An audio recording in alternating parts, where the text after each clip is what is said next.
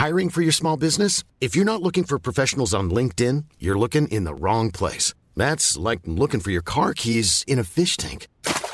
LinkedIn helps you hire professionals you can't find anywhere else, even those who aren't actively searching for a new job but might be open to the perfect role. In a given month, over 70% of LinkedIn users don't even visit other leading job sites. So start looking in the right place. With LinkedIn, you can hire professionals like a professional. Post your free job on linkedin.com slash people today.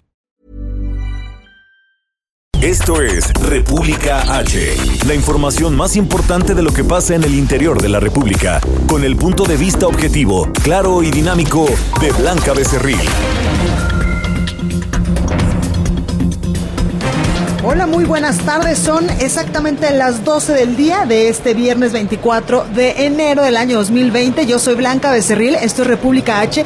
Yo le invito a que se quede conmigo porque en los próximos minutos le voy a dar toda la información más importante generada hasta este momento para que usted y inicie este fin de semana bien informado y cierre esta semana también bien informado. Y como nosotros, pues ya nos gustó andar en todos lados, pues ¿dónde cree que andamos hoy? Aquí en la Ciudad de México sí, pero estamos transmitiendo completamente en vivo desde el centro City Banamex en la feria industrial más importante del sector forestal, de la transformación de la madera y del mueble, que pues abrió sus puertas con más de 200 marcas líderes. Este miércoles, jueves y viernes están en el MEM Industrial 2020 eh, y nosotros estamos precisamente transmitiendo desde aquí. Y como le digo, pues el MEM Industrial 2020 es la plataforma líder en América Latina para la tecnología de procesamientos de la madera, incluidos por supuesto pues los insumos y los accesorios para la industria del mueble. Y es que aquí, si usted viene aquí al Centro City Banamex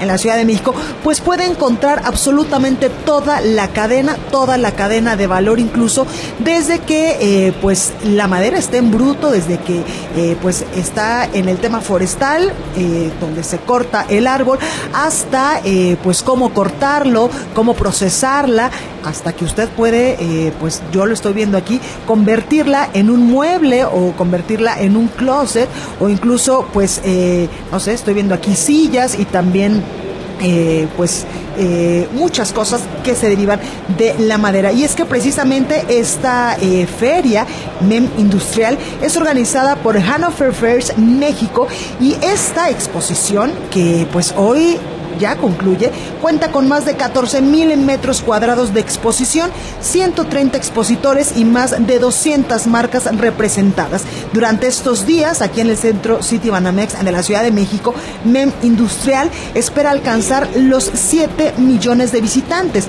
Y es que este evento está enfocado en la transformación, ya lo decía yo, del mueble y la madera y sus eh, visitantes pues abarcan desde las profesionales del sector forestal hasta hasta los fabricantes de maquinaria, diseñadores industriales y carpinteros, entre muchas otras cosas. Así que si usted pues todavía puede darse una vuelta este viernes, lo invitamos a que venga al, centro City Banamex y venga al MEM Industrial 2020, donde puede encontrar usted toda la cadena de la industria forestal, del sector forestal, de la transformación de la madera y del mueble con más de 200 marcas, ya le digo yo, líderes en la industria. Así que pues yo lo invito a venga, pero también a que se quede con nosotros porque en los próximos minutos le voy a dar toda la información más importante que nada hasta el momento porque el tema del coronavirus, eh, del coronavirus sigue dando mucho de qué hablar, sobre todo aquí en el país y también en Estados Unidos, donde ya se confirmaron dos casos de contagio por este virus y allá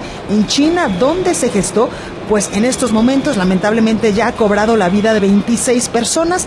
Hay 887 contagiados en China y 13 ciudades ya han quedado aisladas por el brote del coronavirus. También hoy el presidente Andrés Manuel López Obrador en su conferencia matutina eh, con el pues el encargado del Fondo Nacional de Fomento al Turismo anunciaron que el próximo 30 de abril arrancará el Día del Niño, exactamente el Día del Niño, arrancará la construcción de los primeros dos tramos del Tren Maya, un eh, pues un proyecto emblemático de la administración del presidente Andrés Manuel López Obrador que va a traer sobre todo mucha región, mucha eh, desarrollo, perdóneme, mucho desarrollo a la región sur sureste de nuestro país. Así que yo le tengo esta y mucha más información y le invito a que se quede conmigo. Recuerde que nos puede seguir en nuestras redes sociales. En Twitter estamos como arroba el heraldo de México. Mi Twitter personal es arroba blanca becerril. En Facebook, en Instagram y en YouTube. Y también a través del sitio web de este periódico que desde muy temprano circula con la mejor información en www.elheraldodemexico.com.mx. Ahí hay una pestañita de color azul, del color de esta casa editorial. Y nos puede escuchar totalmente en vivo. Aquí en la Ciudad de México por el 98.5 de FM, en Guadalajara, Jalisco por el 100.3, en San Luis Potosí 93.1, en Tampico, Tamaulipas 92.5, en Reynosa 103.3, Villahermosa, Tabasco, donde anduvimos por allá el miércoles, por el 106.3 de FM, en Acapulco, Guerrero 92.1 y en el Estado de México por el 540 de AM. Sin más, vamos ahora sí, arrancamos con la información y vamos a un resumen de noticias. En resumen. Autoridades de China elevaron a 26 la cifra de muertes por la nueva cepa de coronavirus. Los contagios subieron a 887 y más de mil personas se mantienen en observación. La Organización Mundial de la Salud señaló que es demasiado pronto para declarar una emergencia internacional por el reciente brote debido a que no hay información suficiente. La Secretaría de Salud a nivel federal informó que en México hay cinco probables casos de contagio, tres en Jalisco, uno en Michoacán y uno más aquí en la Ciudad de México.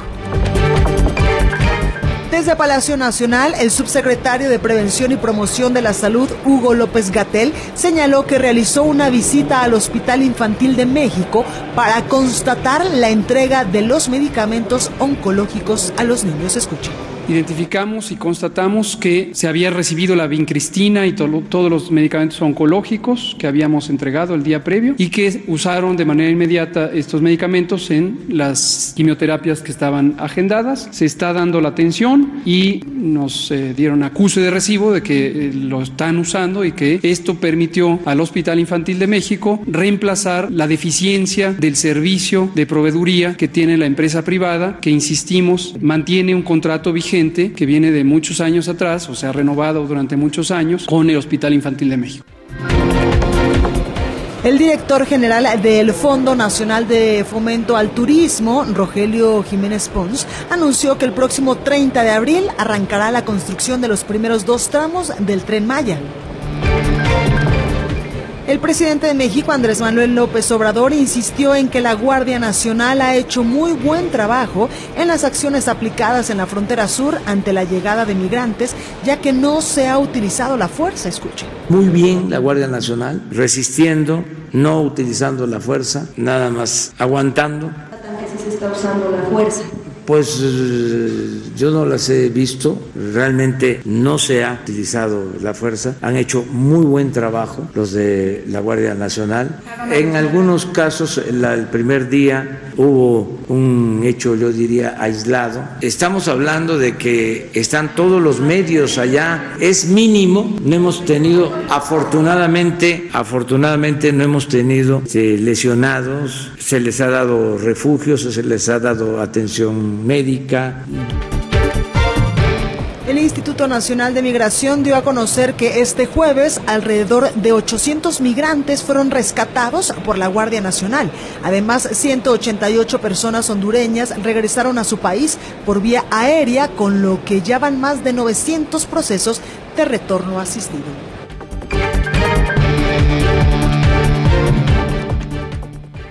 La nota del día.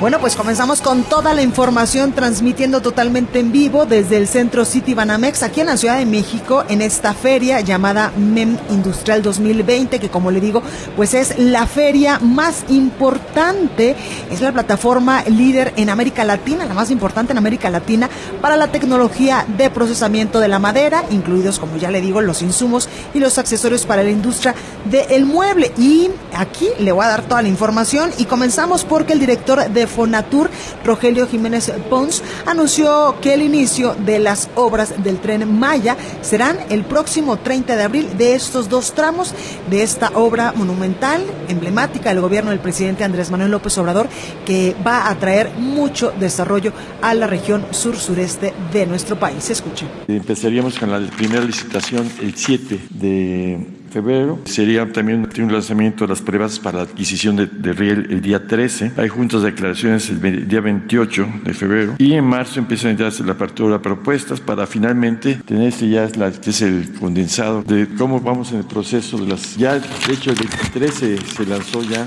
ayer lanzamos la consulta, de, perdón, la, prebase del tramo Caquiní-Samal. Y la intención es inicio de obra de los dos primeros tramos el día 30. Y es que el director general del Fondo Nacional de Fomento al Turismo también explicó cuáles son estos dos tramos con los que ya va a arrancar el 30 de abril el tren Maya. Estos son los tramos de la fase 1. Como ustedes ven, es, va desde Palenque hasta Cancún. Son las cinco, cinco etapas, tramos, perdón. Y la fase en total suma 951 kilómetros, dividido en cinco tramos. Se inició el proceso a partir de la entrega de la ingeniería básica, que fue el 13 de diciembre. Hemos estado cumpliendo una serie de etapas que son fundamentales de acuerdo a la normatividad que establecen las distintas instancias del gobierno. Bueno, ahí tenemos las palabras de Rogelio Jiménez Pons, el director del Fondo Nacional de Fomento al Turismo, quien también informaba que el 22 de enero en Fonatur se realizó un taller informativo con 85 empresas nacionales y extranjeras para presentar precisamente los pormenores de este proyecto.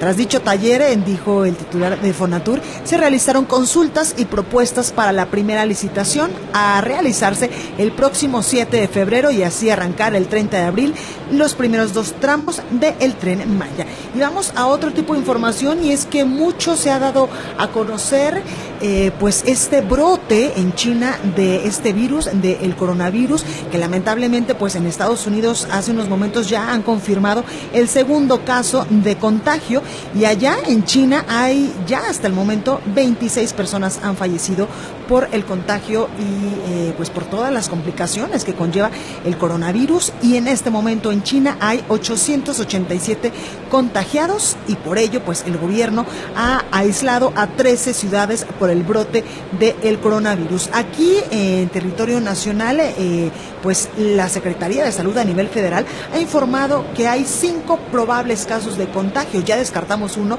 que fue el de Tamaulipas, pero ahora hay tres posibles casos de contagio, tres en Jalisco, uno en Michoacán y uno más aquí en la Ciudad de México. Y precisamente vamos hasta Jalisco con nuestra compañera Mayeli Mariscal que nos tiene más información. Mayeli, ¿cómo estás? Adelante.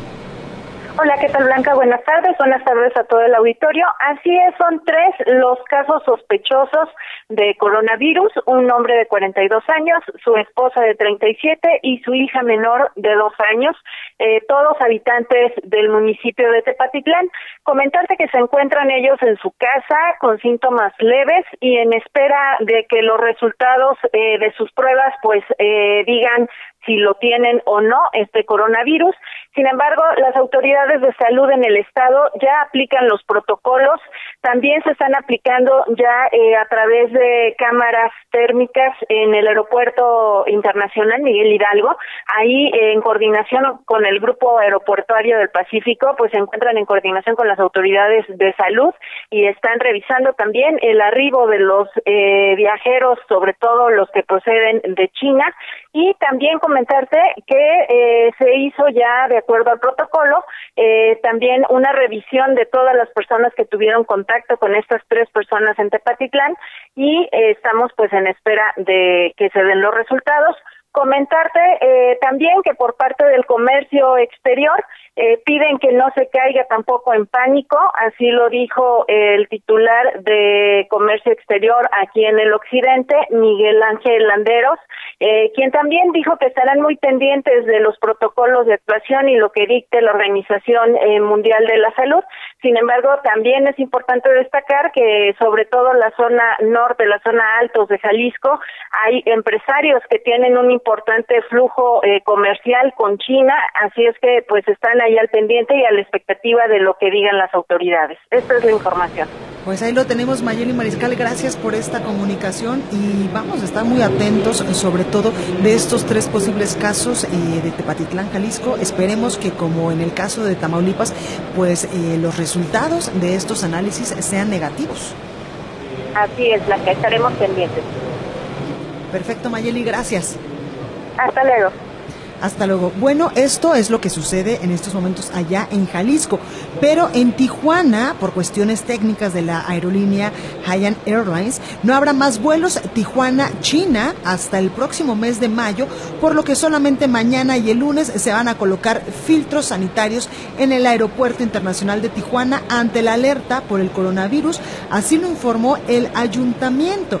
Dice el ayuntamiento que los módulos serán colocados solamente el viernes 24, o sea, el día de hoy, y el lunes 27, días en los que se reciben o se recibían estos vuelos provenientes de la República Popular de China, ya que por cuestiones técnicas de la aerolínea, pues no habrá más vuelos Tijuana-China hasta el próximo mes de mayo. Y es que la Dirección Municipal de Salud, la Secretaría de Salud de Baja California, la Secretaría de Agricultura y de Desarrollo Rural, eh, la Zagarpa, así como personal administrativo del Aeropuerto Internacional de Tijuana, acordaron la colocación de estos módulos que le digo, de estos módulos médicos de revisión a personas que vienen precisamente de China para evitar el ingreso de pasajeros que pudieran estar en algún momento pues afectados con este virus del coronavirus, que ayer ya decía la Organización Mundial de la Salud, pues que era demasiado pronto para declarar una emergencia internacional, una emergencia global por el reciente brote debido a que pues todavía no hay información suficiente. También eh, dicen, eh, eh, pues allá en Baja California, que están trabajando de manera coordinada con el presidente municipal y esto a efectos de poner en marcha pues acciones preventivas ante la existencia de este virus proveniente de China, evitando así su existencia en Tijuana, así lo comentaba el director municipal de salud Juan Carlos González. Y es que con esta información pues le damos cuenta de que no habrá más vuelos en directos en Tijuana China hasta el mes de mayo precisamente para evitar posibles contagios. Y también eh, yo le decía ayer que arrancó ya la caravana, esta caminata por la paz rumbo a la Ciudad de México el día de ayer allá en Cuernavaca, Morelos, y pues ya retomaron este día eh, para llegar aquí a la Ciudad de México, ya retomaron su camino. Israel Lorenzana nos tiene todos los detalles. Israel, ¿cómo estás? Blanca, muchísimas gracias. Un gusto saludarte. Efectivamente, esta caravana por la paz ya se encuentra en estos momentos superando la zona del kilómetro 40. Ya vamos con dirección hacia la Ciudad de México. Hay que recordar que hoy por la mañana salieron de la diócesis de Cuernavaca y avanzaron a bordo de autobuses hasta la zona de Tres Marías, de donde descendieron. Y bueno, pues en estos momentos llevan aproximadamente cuatro horas de estar caminando aquí sobre la autopista México-Cuernavaca. Van a llegar hasta la zona que se conoce como el último retorno hacia la Ciudad de México. Ahí van a volver a abordar los autobuses y van a llegar hasta la caseta de Tlalpan, se van a bajar y van a caminar con dirección hacia la zona de Topilejo. Se prevé que eso se esté llevando a cabo alrededor de las seis de la tarde, por lo menos así tienen su itinerario. Así que bueno, pues nosotros por supuesto vamos a permanecer muy al pendiente de esta caravana por la paz que dio inicio el día de ayer y hoy en su segundo día de actividades, pues están aquí sobre la autopista México-Cuernavaca, están siendo en todo momento pues custodiados por elementos de la Policía Federal, también gente de la Gendarmería viene llevando a cabo algunos cortes viales en los carriles pues eh, centrales de esta autopista, así que bueno, pues es parte de la información que te tengo esta tarde, Blanca. Pues ahí lo tenemos, Israel. Oye, preguntarte, ¿incidentes ha habido en esta caravana? Hasta este momento no, Blanca, ha transcurrido en total calma, con mucha seguridad, hay que decirlo. Los propios integrantes de esta caravana han instalado pues algunos cordones de seguridad para evitar, por un lado, que las gentes invadan los carriles centrales y por otro también con los señalamientos que los vehículos pues eh, puedan tener un accidente. Todo en total calma aquí en esta caminata por la paz. Perfecto. Israel, muchas gracias por este reporte. Cuídate mucho. Hasta luego.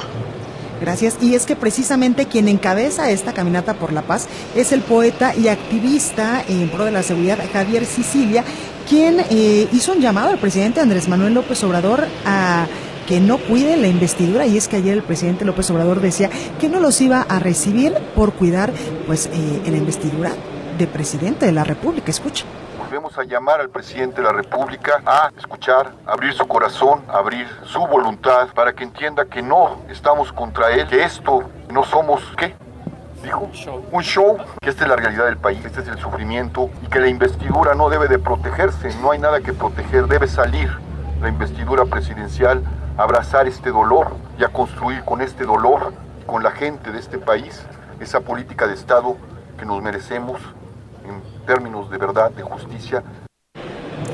Y es que precisamente el activista eh, Javier Sicilia, quien ha pugnado durante eh, pues los primeros meses de esta administración, porque el presidente Andrés Manuel López Obrador modifique o eh, pues haga algunos ajustes a su estrategia en materia de seguridad, porque ellos han dicho, incluso la familia Levarón, que no está funcionando, que no está dando los resultados que el país requiere. Bueno, pues Javier Sicilia en esta caminata por la paz, que ya nos lo decía nuestro compañero Israel Lorenzana, que está pues ya por llegar a la Ciudad de México después de que ayer saliera de Cuernavaca, Morelos, pedía unidad. Escuche que la ciudadanía escuche este clamor importante, acompañe esta búsqueda de una política de Estado correcta y profunda y no reducida a la seguridad y que lleguemos, lleguemos a buen puerto. Esperamos a los ciudadanos. Este es un asunto de todos, es un asunto que nos compete a todos. Tenemos, como lo dijo Adrián, que sacarlo adelante entre todos. Muchas gracias, vámonos. Bueno, y en más temas de seguridad, eh, pues ya le decía yo lo lamentable que eh, pues estaba circulando en redes sociales que un grupo de niños allá en Chilapa Guerrero pues habían sido armados con armas literalmente de fuego por eh, pues por personas de, de Guerrero, sobre todo de las comunidades que ellos han declarado han sido abandonados en materia de seguridad, han sido abandonados por las autoridades. Por ello, la formación de las autodefensas, bueno, pues este es un hecho lamentable que ha eh, pues acudido también a las redes sociales, pero ya habló al respecto el secretario de Seguridad y Protección Ciudadana, Alfonso Durazo, y él calificaba esto como lamentable que pues haya eh, armado a grupos de niños allá en Chilapa Guerrero y afirmaba que el gobierno federal revisará el funcionamiento de las policías comunitarias, sobre todo en Es eh, lamentable que adultos irresponsables armen a jóvenes que no tienen, en el mejor de los casos, ninguna posibilidad de defenderse adecuadamente. La responsabilidad de la seguridad pública es del Estado y de la Federación.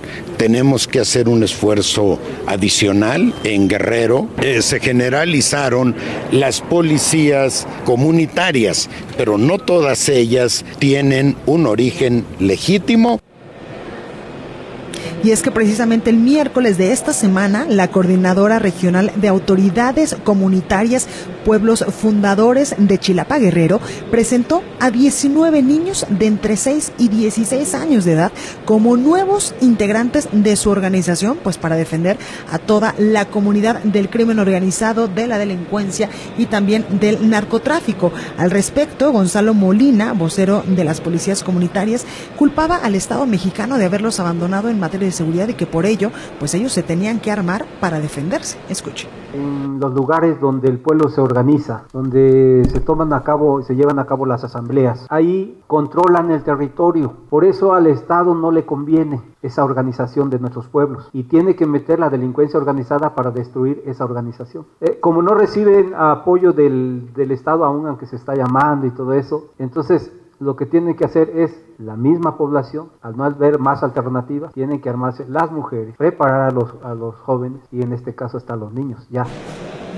Y también quien reaccionaba al respecto de estos 19 eh, niños que pues eh, habían sido ya integrados a esta organización de las policías comunitarias allá en Guerrero fue el expresidente nacional del Partido Acción Nacional, hoy senador de la República, Damián Cepeda, quien decía que es terrible ver a los niños pues armados defendiendo a sus comunidades. Escuchen.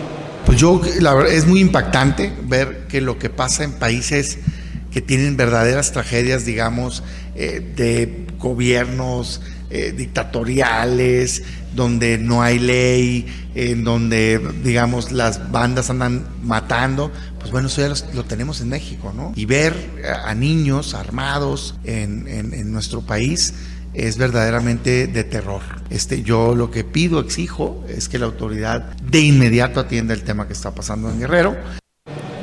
Y es que precisamente los 19 niños a los que armaron allá en Chilapa Guerrero para integrar una brigada de policías comunitarios dejaron la escuela y forman parte ya de un grupo de 66 menores a los que grupos criminales que actúan en el municipio dejaron huérfanos. Carlos Navarrete nos tiene más información. Carlos.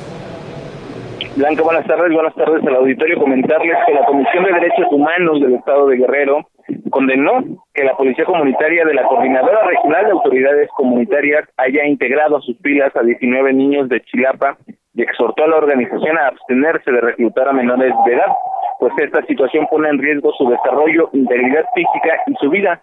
A través de un comunicado, la Comisión de Derechos Humanos de Guerrero, que preside Ramón Navarrete Magdaleno, expresó que es respetuosa de los usos y costumbres de los pueblos originarios y su esquema de seguridad sustentado en la Constitución.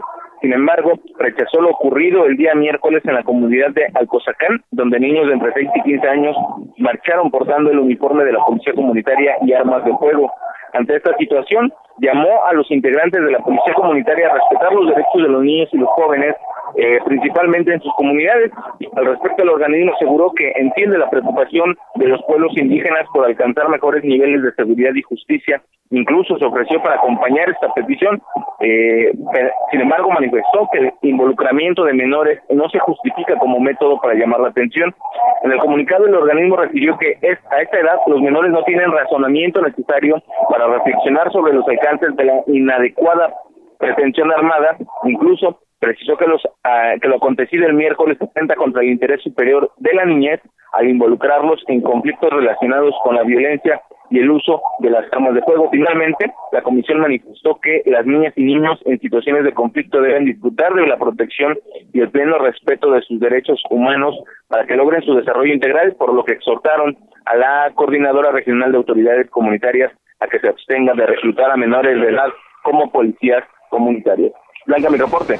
Buenas pues ahí lo tenemos. Carlos, gracias por esta comunicación. Buenas tardes. Buenas tardes. Bueno, yo soy Blanca Becerril, esto es República H, hoy transmitiendo totalmente en vivo desde el Centro City Banamex en la MEM Industrial 2020. Vamos al sacapuntas de este viernes. Yo regreso con más, no se vaya. Sacapuntas. Se quitó el gobernador de Michoacán, Silvano Aureoles, la responsabilidad de la educación básica en la entidad.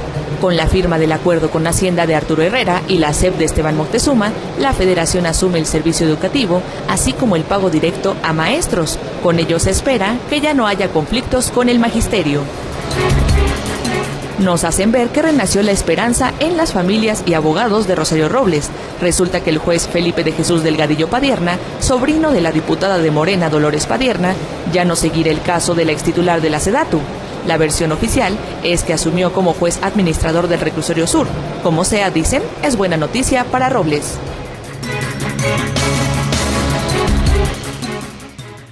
Continúa escuchando a Blanca Becerril con la información más importante de la República en República H. Regresamos. Estamos de regreso con la información más importante de la República en República H con Blanca Becerril, transmitiendo en Heraldo Radio, en resumen.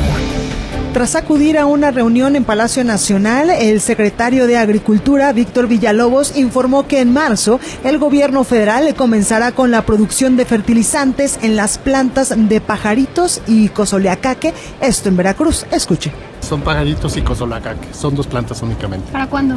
Eh, como decía, vamos, ya van a empezar a producir en una forma experimental o en pequeña escala a partir de marzo, pero ya la producción va a estar en abril, que es como ya se le, señalé cuando necesitamos el fertilizante. ¿Pero qué Porque todo esto, por ser, por ser este, destinado para pequeños productores, tiene que estar asociado con, el, con los periodos de lluvia, estamos hablando del ciclo primavera-verano. El gobernador de Michoacán, Silvano Aureoles, firmó un acuerdo con la Secretaría de Educación Pública y con la Secretaría de Hacienda para poner en marcha el proceso de federalización de los servicios de educación básica de la entidad.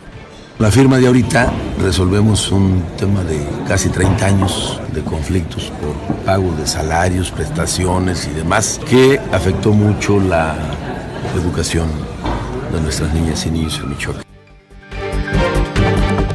La delegación del IMSS en Coahuila inició una investigación en contra del personal de una guardería de Saltillo luego de que padres de familia denunciaron que algunos niños sufren de maltrato. Por cuarta ocasión fue pospuesta la audiencia de los presuntos responsables del homicidio del periodista Javier Valdés, registrado el 15 de mayo del 2017 en Culiacán, Sinaloa. Un juez federal otorgó la libertad bajo fianza a Raúl N., alias el R., presunto sicario del cártel de los Beltrán Leiva, relacionado con el asesinato de 24 personas en Huizquilucan, Estado de México. Y en Atizapán de Zaragoza, a pesar de las jornadas de limpieza que se llevan a cabo desde hace un mes, el agua de la presa Madine se volvió a cubrir de lirio acuático, una plaga que prácticamente cubre toda la superficie. Entrevista. Bueno, pues nosotros seguimos con eh, transmitiendo totalmente en vivo desde MEM Industrial 2020 aquí en el Centro City Banamex en la Ciudad de México. Y como ya le digo, pues es la plataforma líder en América Latina, es la feria líder en el sector forestal de la transformación de la madera y también del mueble. Y para ello me da mucho gusto saludar esta tarde aquí en la cabina de República H a Michael Bartos, él es director internacional del proyecto de Decher MES en el sector woodworking. Michael, ¿cómo estás? Muy bien, gracias. Un honor eh, de estar aquí. Oye, cuéntame un poco sobre MEM Industrial. ¿De qué se trata? Bueno, MEM Industrial es la exposición líder para el procesamiento, transformación de la madera y fabricación de muebles en general.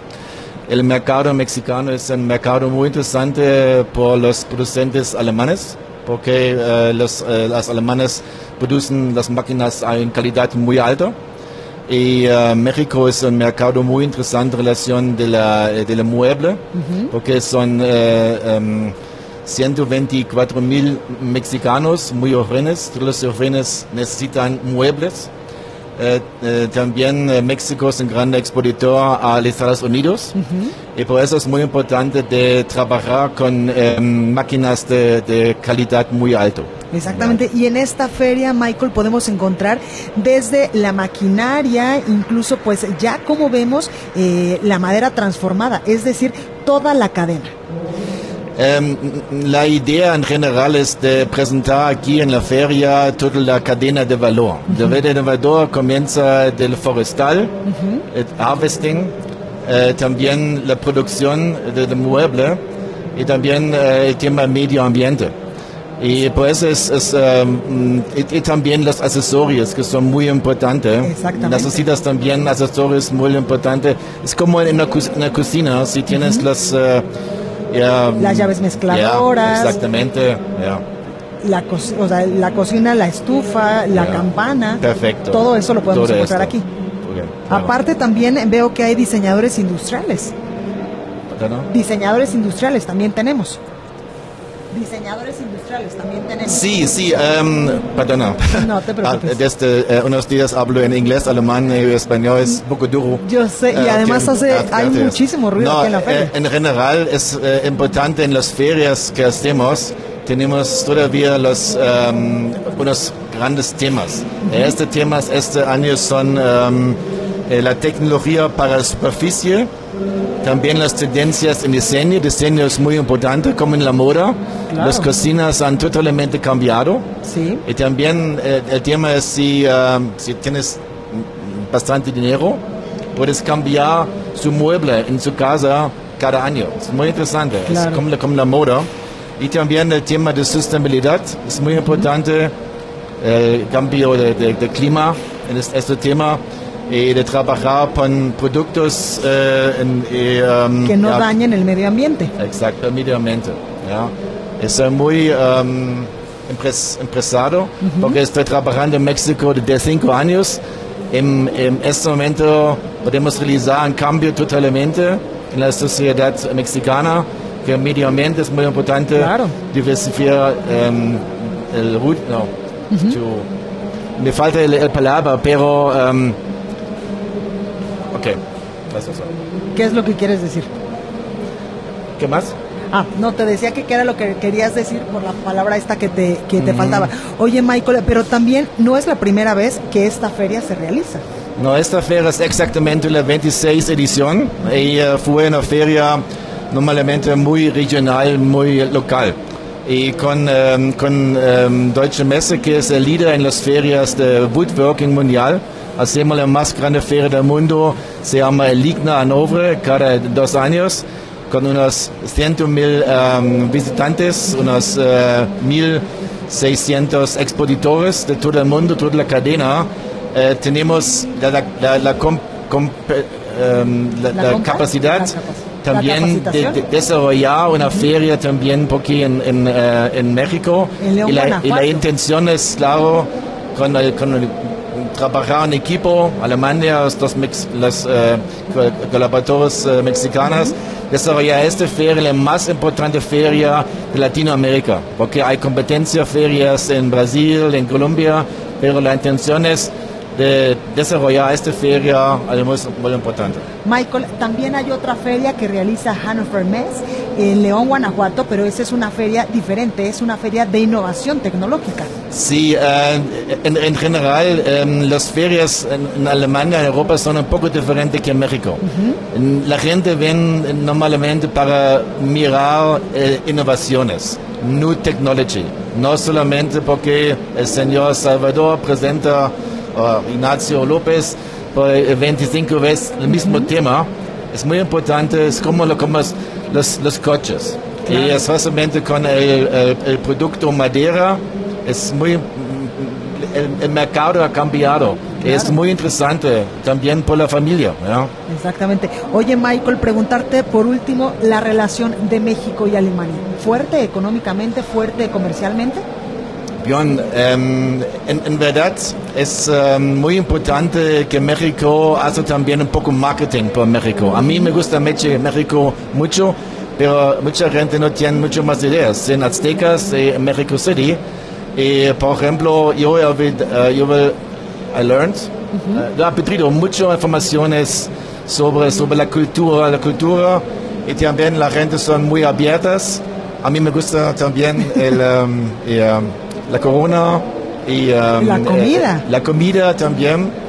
Y por eso, ya, es, es eh, tienes, he ganado muchos amigos por aquí. Y además la relación comercial que tenemos con Alemania siempre ha sido importante, sobre todo en el tema automotriz. Que en sí, México hay muchas sí, marcas claro, alemanas de claro. automóviles. Por, por, ejemplo, pienso en, en la región León, eh, Volkswagen es muy, muy uh, fuerte. Uh -huh. y, en general pienso que eh, los alemanes les gusta mucho las empresas alemanas de trabajar en México porque hay jóvenes, hay traba, trabajadores abiertos. Claro. Um, que yo propongo es muy importante de aprender idiomas. Uh -huh. ya, es muy importante de aprender también alemán. Es un consejo. Ya, es, es, sí. uh, y um, eh, por ejemplo en, en el sector eh, de, um, de la madera Alemania es el más grande exportador eh, a México. Ah, pues muy bien, ahí tenemos grandes datos y estuvimos platicando en este momento en el mes industrial 2020 aquí en el centro, en el centro City, City Banamex con Michael Bartos, él es el director internacional del proyecto de Deutscher MES en el sector woodworking. Muchas gracias, eh, Michael. Por Muchas gracias también, mucho suerte. Gracias, gracias. Bueno, pues continuamos nosotros con más información y vamos con más. Recorrido por el país. Exactamente, vamos al recorrido por nuestro país y es que otro tema que ha dado mucho de qué hablar y que pues preocupa también a autoridades mexicanas es el tema migratorio y Jenny Pascasio, nuestra corresponsal, nos tiene información importante porque el padre Alejandro Solalinde denunció que hay una estrategia de los líderes de la caravana eh, de la caravana migrante, esta caravana 2020, que eh, pues de enfrentar a niños y mujeres con la Guardia Nacional aquí en nuestro país. Jenny, adelante con tu reporte, ¿cómo estás? ¿Qué tal? Muy buenas tardes. Te saludo a ti y a con mucho gusto para informarte que en el contexto de la migración entrevistamos al padre Alejandro Solalinde, quien nos dijo que las personas migrantes están en su derecho de buscar eh, llegar a donde ellos quieren, respetando las condiciones del Estado mexicano. Pero si no quieren respetar eso, pueden esperar en Guatemala, al menos hasta que pase este tiempo electoral tan terrible y furioso de Donald Trump. Estas fueron las palabras del padre, que además argumentó que lo único que pueden encontrar ahora mismo estos centroamericanos en el norte del país es un crimen organizado que no perdona y un presidente estadounidense que no los quiere y que ya echó a 50 mil solicitantes de asilo y planea expulsar a otros 81 mil, incluyendo a los mexicanos. Para el cura, el éxodo que intenta ingresar está manipulado y trae estrategias bien pensadas. Eh, dijo que no es espontáneo, porque los líderes que buscan un beneficio económico, además de golpetear al gobierno de Andrés Manuel López Obrador. Te comento que hizo referencia en lo mediático, pues dice que las fotografías que muestran a la Guardia Nacional sometiendo a las personas migrantes son planeadas por estos dirigentes de las caravanas que colocan a los menores de edad y a las mujeres por, por delante para que sean los primeros en tener contacto con la Fuerza Federal. Dijo además que la Guardia Nacional tiene la obligación de respetar los derechos humanos de cada persona, pero a su vez los centroamericanos deben de respetar las leyes de este país. Recordó que el nuevo gobierno mexicano ha ofrecido lo que puede en este momento, por lo que llamó a los migrantes a someterse al registro que solicitan. Además, convocó que la migración no sea, que sea vista equilibradamente y sin prejuicios. Ahí lo tenemos, Jimmy Pascasio. Gracias por este completo reporte. Seguiremos informando. Muy buenas tardes. Gracias. Y vamos ahora hasta Puebla con nuestra compañera Claudia Espinosa porque queman vehículos y sellan la alcaldía de Amozoc. Claudia, cuéntanos, ¿qué pasó? Así es, te saludo con gusto desde Puebla, a ti y a los amigos de El Heraldo Media Group, pues para darte a conocer que pues ayer los habitantes de Amozoc, municipio ocupado en la zona denominada el Triángulo Rojo de la Entidad y muy cerca de la capital, pues tomaron la presidencia municipal, quemaron tres vehículos, uno propiedad del ayuntamiento, uno particular y una patrulla del municipio, pues para quejarse por la actuación del alcalde Mario de la Rosa. Hay que señalar que, bueno, pues lo acusan de que no ha implementado ninguna estrategia para garantizar seguridad pública en el municipio y que los delitos se han disparado. Hay que señalar que, bueno, pues se estuvieron también cerrando de manera alternativa la carretera federal Puebla-Tehuacán y ya en el transcurso de la media tarde, pues elementos de la Guardia Nacional tuvieron que intervenir, ya que el personal del ayuntamiento, incluido el propio alcalde, se encontraba al interior y esta, pues las instalaciones habían sido vandalizadas, estaban aventando piedras los quejosos, los rescataron elementos de la Guardia Nacional y posteriormente integrantes de la Secretaría de Gobernación del Estado comenzaron a dialogar con los quejosos. Hasta el momento, pues en estos momentos la presidencia pues se encuentra prácticamente desierta, se ha entablado ya una mesa de diálogo permanente entre la Secretaría de Gobernación y los grupos inconformes y bueno, estaremos en espera de qué resolución se toma sobre la actuación del alcalde. Ya hay calma, no han cerrado en esta ocasión la carretera federal ni tampoco hay movimiento en el Zócalo, las actividades se realizan normalmente. Es la información. Pues ahí lo tenemos, Claudia, gracias por esta información. Estamos pendientes, una tarde. Bueno, y ya le había comentado yo en días pasados, eh, pues el lamentable hecho sucedido en el colegio Cervantes allá en, Coahuila, donde pues un niño de tan solo 11 años sacó un arma, se, eh, pues se suicidó y mató eh, también a su maestra, hiriendo también a otros, a otros pequeños, incluso a un maestro de educación física. Bueno, pues este caso sucedió hace aproximadamente dos semanas en Coahuila, pero hoy en Tamaulipas una niña sacó una pistola en la escuela. ¿De qué se trata, Carlos Juárez? Cuéntanos. Hola, ¿qué tal, Blanquita? Muy buenas tardes, un gusto saludarte a ti a todo tu auditorio. Efectivamente, un estudiante de tercer grado B sacó de entre sus pertenencias una pistola y le apuntó en la cabeza a su compañera durante el recreo. La, el arma era de juguete, confirmaron las madres de familia de la primaria Emiliano Zapata, ubicada en la colonia Lucio Blanco, en el municipio de Ciudad Mero, Tamaulipas. Una de las señoras reconoció que se vivieron momentos de pánico pues aseguran que el director del plantel, identificado solamente como Guillermo, no les da la cara. Escuchemos. En la primaria Emiliano Zapata de Ciudad Madero acaban de, de castigar a una niña porque portaba una pistola que se la puso a una compañerita en la frente. Las madres de familia se dieron cuenta a la hora del recreo y le dieron a a un profesor Así las declaraciones de una de las madres, cabe señalar que aunque el arma era de juguete, pues causó mucho temor entre los docentes y los alumnos que estaban en ese momento, luego de que se sucedieran los hechos allá en el Colegio Cervantes en Coahuila. Hay que hacer mención que hasta el momento las autoridades de educación de la urbe petrolera o de la Secretaría de Educación Pública hay, no han emitido alguna declaración al respecto. Se espera que haya una información más detallada de los hechos pero por lo pronto las madres de familia pues están temerosas de este tipo de acciones que para nada son de una niña de al menos unos ocho años de edad. Pues ahí lo tenemos, Carlos Juárez, gracias por esta comunicación. Muy buenas tardes, estamos al pendiente con la información. Pues ahí tenemos esta información desde Tamaulipas que ojalá y estos casos pues ya no se sigan propagando a lo largo del territorio nacional. Y en Puebla, ya lo comentamos hace unos momentos con nuestra compañera Claudia Espinosa de esta quema de vehículos y que habían sellado pues la alcaldía de Amozoc. Bueno, pues en información de último momento, los cuerpos calcinados de al menos cinco personas fueron hallados esta madrugada dentro de un vehículo en el municipio de Cuautlancingo, en la región centro de Puebla, esto de acuerdo con reportes locales. Tres víctimas fueron ubicadas en la cajuela y dos más en los asientos de la unidad que fueron eh, quemados en un terreno baldío de la Junta Auxiliar de San Lorenzo, Amecatla. La Secretaría de Seguridad Pública Municipal informó que detectaron a las 2 de la mañana, a las 2 de la madrugada, la unidad sobre la calle Díaz Ordaz con Río Frío. Los primeros en acudir pues fueron los elementos del Cuerpo de Bomberos Municipal, quienes al apagar el incendio se percataron de los cuerpos. Y es que este hecho se suma a otro de violencia que ha ocurrido durante este primer mes eh, del año allá en Puebla, entidad en la que en estos momentos está gobernando Miguel Barbosa, quien aseguraba también que ha disminuido la incidencia delictiva. Pero pues en las últimas horas ya le hemos dado dos reportes complicados en materia de seguridad. El análisis. Bueno, y me da muchísimo gusto saludar a María Elena Morera. Ella es presidenta de Causa en Común. María Elena, ¿cómo está? ¿Qué tal? Buenas tardes, ¿cómo estás? Un saludo a todo el auditorio. Gracias, Marilena. Pues cuéntanos un poco. El estado de Puebla cerró el 2019 con un total de 22 policías asesinados en diferentes municipios. La mayoría, pues, de estas ejecuciones eh, se perpetraron en la región del Triángulo Rojo y la capital. Así lo expusieron ustedes en un recuento que realizaron y que, pues, ya ha sido publicado, María.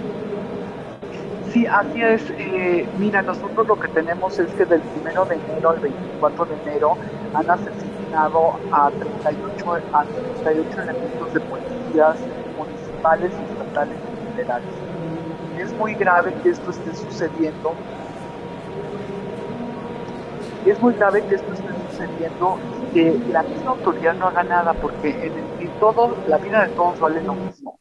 Sin embargo, cuando asesinan policías que son el primer frente con el que te topas de la autoridad y la misma autoridad los invisibiliza, bueno, pues entonces, ¿qué posibilidades tenemos que nos maten a nosotros y que exista una investigación, ¿no? Y menos que nos cuiden.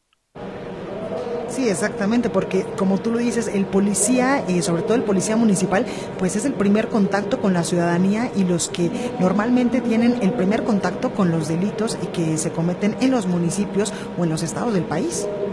Exactamente, y mira, el número de policías asesinados ha ido subiendo. Eh, nosotros empezamos a contarlo desde el 2018 y solamente registramos los que salen en los periódicos o en los medios digitales, que seguramente hay más que no salen. Y de los que tenemos contados en 2018 fueron 421 y en 2019 442. Entonces, eh, pues en promedio asesinan a un policía y medio al día, lo cual es gravísimo. María Elena, ¿cuáles son los estados de la República donde lamentablemente más matan a los policías? Bueno, el estado donde más matan a los policías sin duda es Guanajuato. Sin embargo, pues también vemos en Guanajuato el año pasado mataron a los 73, en Michoacán 41, Chihuahua 32, Jalisco 29, Guerrero 26 y el Estado de México 23. Son de los, son de los estados donde hemos encontrado que más policías matan. En Sonora, perdón, también Exactamente. Sin embargo, bueno, pues ahora se está sumando también el estado de Puebla. María Elena, ¿qué es lo que está faltando en la estrategia, por ejemplo, en materia de seguridad para evitar precisamente esto que tú nos comentas? Mira, yo creo que eh, están faltando muchas cosas. Eh, nosotros, nosotros creemos que uno de los problemas graves es que no hay una estrategia, entonces eh, pues nadie sabe qué tiene que hacer, ¿no? Por ejemplo, la Guardia nos dijeron al principio que iba a ser para temas de seguridad pública, luego pues que siempre no, que porque tienen que cuidar la frontera sur y ya estamos viendo lo que está sucediendo con los migrantes, eh, luego los ponen a repartir libros, a repartir medicinas, entonces pues realmente no saben a qué, a qué se dedican. Luego no hay una coordinación entre Guardia Nacional, policías estatales y municipales este, al menos es lo que nos han reportado en los estados. sumas que no se está preparando a la policía, que dieron menos eh, dinero a, las policías estatales y municipales este año, bueno, pues todo se va sumando para... Y lo único que nos hace ver es que en el mediano plazo no vamos a tener seguridad. Claro. Oye, Mariela, eh, también ha partido desde el día de ayer esta caravana por la paz que eh, pues está siendo liderada por el activista y también eh, poeta Javier Sicilia. ¿Tú qué opinas sobre esto? Y también sobre las declaraciones del presidente Andrés Manuel López Obrador. Sí, mira, yo estuve el día de ayer acompañando toda la caminata de, de Cuernavaca hacia Atlacomulco, este, perdón, hacia este, Tres Marías. Y si tú ves las, pues los relatos de horror que te platica la gente, ¿no? Me parece que alguien de, del gobierno federal debería de estar escuchando estos relatos, pues entonces serían menos sensibles, menos insensibles como lo que hemos visto hasta ahora. Eh, la, la marcha tiene como objetivo que el presidente pues reciba eh, los, los relatos de toda esta gente y reciba también eh, nuevamente a quienes hicieron la propuesta de justicia transicional, que para, pues de forma más simple es encontrar la verdad y la justicia para poder tener seguridad.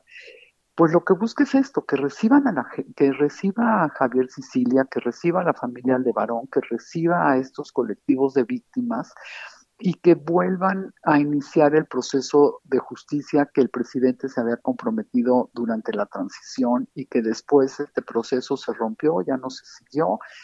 Y, sí, y no se puede ignorar a las víctimas en, una, en la tragedia que vivimos y en una política de seguridad, porque si ignoras a las víctimas, bueno, entonces ¿cómo vas a reconstruir el país? Totalmente. María Elena Morera, presidenta de Causa en Común, muchas gracias por estar esta tarde con nosotros. Al contrario, un abrazo. Gracias. Pues ahí lo tenemos. Y bueno, pues hasta aquí este espacio informativo. Yo soy Blanca Becerril, esto fue República H. Yo lo espero el día lunes en punto a las 12 con más información. Y si tiene eh, pues oportunidad de venir al centro City Banamex aquí en la Ciudad de México, pues dése una vuelta a esta feria, que como le digo, pues es la feria líder en el sector forestal de la transformación de la madera y del mueble, llamada Men Industrial 2020, porque en verdad que va a encontrar cosas muy, muy buenas y sobre todo cosas muy funcionales si es que usted se dedica pues a estos sectores. Bueno, los veo el día, bueno, más bien usted me escucha el día lunes. Yo lo dejo con la nota amable de este viernes. Que tenga un excelente fin de semana. Por favor, cuídese mucho y sea feliz. Vamos con la nota amable, ya que en un evento realizado en Mérida, Yucatán, se firmó la unión de ocho urbes mexicanas a la red de ciudades creativas de la UNESCO. En el evento, las ciudades de México, Querétaro y Puebla fueron reconocidas por su diseño arquitectónico. Mérida y Ensenada destacaron por su riqueza gastronómica, mientras que Morelia fue halagada por sus bailes tradicionales, San Cristóbal de las Casas por sus artesanías y artes populares, y Guadalajara por su arte digital. Con la firma del convenio, estas ocho ciudades trabajarán en coordinación con la Organización de Naciones Unidas para la Educación, la Ciencia y la Cultura, así como con 200 metrópolis del mundo para promover la cooperación para el desarrollo urbano sostenible y el desarrollo turístico.